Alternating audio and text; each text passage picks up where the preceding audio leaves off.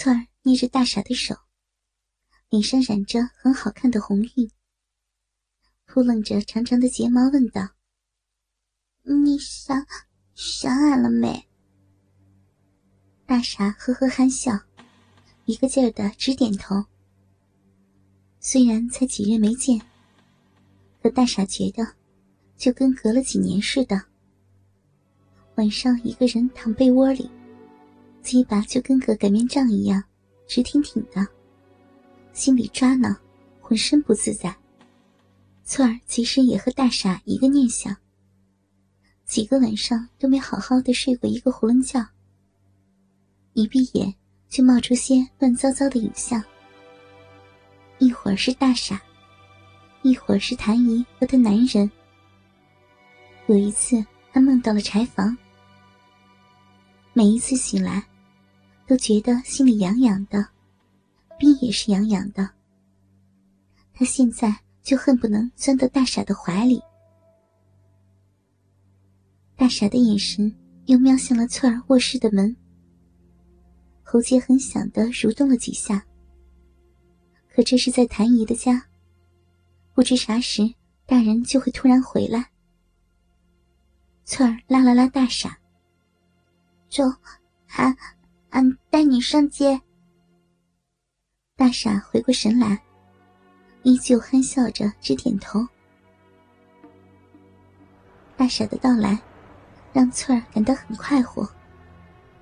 在县城的大街上，翠儿没了同谭姨在一起时的拘谨和身份，晃悠着大傻的手，脚步轻快，脸上春意荡漾。大傻也被翠儿的情绪感染着，根本就没有心思顾及县城的热闹，不时侧着脑袋观瞧自己的媳妇儿。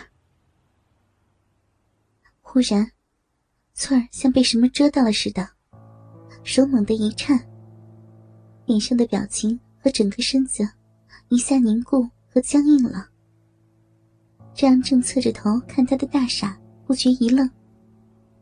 顺着他的眼神朝前望去，只见赵桂林鬼影样的悄无声息站在他俩跟前。大哦，小刚陪小媳妇逛街呢。大傻一向讨厌二流子兮兮的赵桂林，尤其是经常舔着脸和人家大姑娘、小媳妇儿套近乎的龌龊相，更让大傻打心眼里瞧不起他。便拧着个眉头，没有搭理。翠儿红着脸，低着头，紧紧靠在了大傻的身后，手有些发凉发颤。大傻以为翠儿被赵桂林的不三不四样给吓着了，轻轻攥了攥他的手，鼻子里低低哼了一声，像是在告诉翠儿。不用害怕眼前那个人。事实上，大傻也从来没有觉得赵桂林能够给他带来什么危险。大傻明显的敌意，让赵桂林感到尴尬与无惧。他故作潇洒的甩了一下头发，还想搭讪些什么，可大傻已拉着翠儿从身边走过。翠儿身上雪花膏的香味，就跟一只看不见的手似的，牵着赵桂林转过身，怔怔的、直直的望着那个丰满有致的背影。与赵桂林的不期而遇，让翠儿心里一团乱麻。跟在大傻身后，好几次脚下打扮。大傻看着翠儿的样子。虽然觉得有些奇怪，但也没有多想什么，更不可能会想到别的什么。回到谭姨家，三哥就起身招呼着要回去了。谭咏梅也没多客套，和翠儿一起把父子俩送出了门。天很快就黑了，这段时间里。谭咏梅一直想和翠儿拉拉呱，却瞧见翠儿一脸的心事重重，以为是大傻来过后，他心里在寻思那些个事儿了，也就不多说什么了。这天夜里，翠儿翻来倒去，怎么也合不上眼，老是觉得黑洞洞的屋子外面，像有东西在窥探自己。一只早早发情的猫。在叫个不停，让翠儿愈发的心烦。直到后半夜，那只猫不叫了，翠儿才开始有些迷迷糊糊。但几下很清晰的敲窗声，又让他一个机灵。谁？翠儿紧张的小声问道。没人答话。隔了一会儿。又是几下敲窗声，翠儿的身子一阵阵发紧，但她还是鬼使神差般的悄悄下床，来到窗前，再次问道：“窗外那人这才应了声：‘翠儿，是我，是赵桂林。’你你要干干干嘛？”翠的嗓子眼发干。声音抖得厉害。赵桂林没有说话，只是又敲了敲窗户。哒哒哒的敲击声，敲得翠儿心尖尖和小腿肚子直发麻。他犹豫了好一会儿，还是偷偷打开了窗。匠人们的活已经干完了，屋子里到处都是桐油漆和石灰水的味道。粉刷一新的四壁和各式家当都泛着亮光。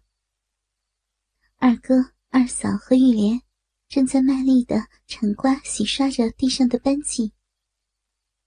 见三哥父子俩回来了，几个人都停下了手里的活儿。二哥把一张写的密密麻麻的纸交给三哥，这是他算好了的所有活的工钱和材料费。三哥还没来得及细看，就发现二嫂和玉莲的脸色都有些不对劲儿，这让他的心里不觉咯噔了一下。难道玉莲跟他娘说了什么不成？玉莲转身到灶火间去沏茶，三哥用疑惑又带些紧张的眼神瞧着二嫂。二嫂开口说道：“哎呀。”这闺女儿也不知犯了哪门子邪，说过了年一定要过江去打工呢。出去找活做工又不是啥坏事。二哥在一旁闷闷的插了一句：“放你娘个屁啊！这大姑娘家的又不比大小伙子，万一在外面遇到像你这样的货色……”二嫂立马没好气的回呛二哥。二嫂的话。让三哥松了口气。虽然也觉得这事儿来的突然，但他明了玉莲的心思。见二嫂的话开始要没遮拦了，赶紧接过了话头：“哈，这姑娘大了，有自个儿的心思了。有时啊，咱大人拧着也没用啊。”他们几个都知道玉莲的脾性，真要犯起倔来，几头牛也拉不回。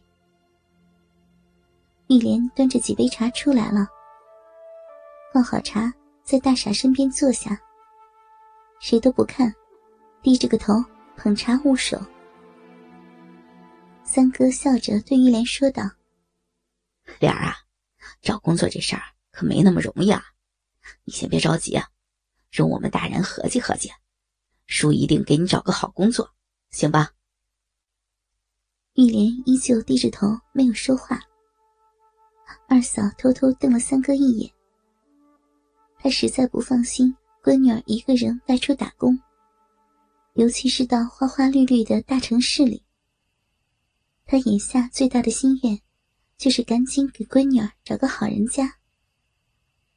但当着闺女儿的面，也不好多说什么，只能差使玉莲赶紧给三叔家做晚饭去。三哥也叫着大傻。帮着一起去做饭。等玉莲和大傻都进了灶火间，三哥开口说道：“二哥、二嫂，我正好有个朋友在城里的无线电厂当副厂长，那可是家正经的国营大厂子，收入啥的都不错。等办完家里的事儿，我就去找他。如果行的话，我再让他帮着多照看照看莲儿，你们不用担心的。那这事儿就请兄弟多费心了。”二哥诚恳的对自家兄弟说道：“兄弟俩点上了烟。三哥抽了几口，若有所思的说：‘唉，咱这地方，早晚也会跟江对面那样，红红火火办起厂子来的。’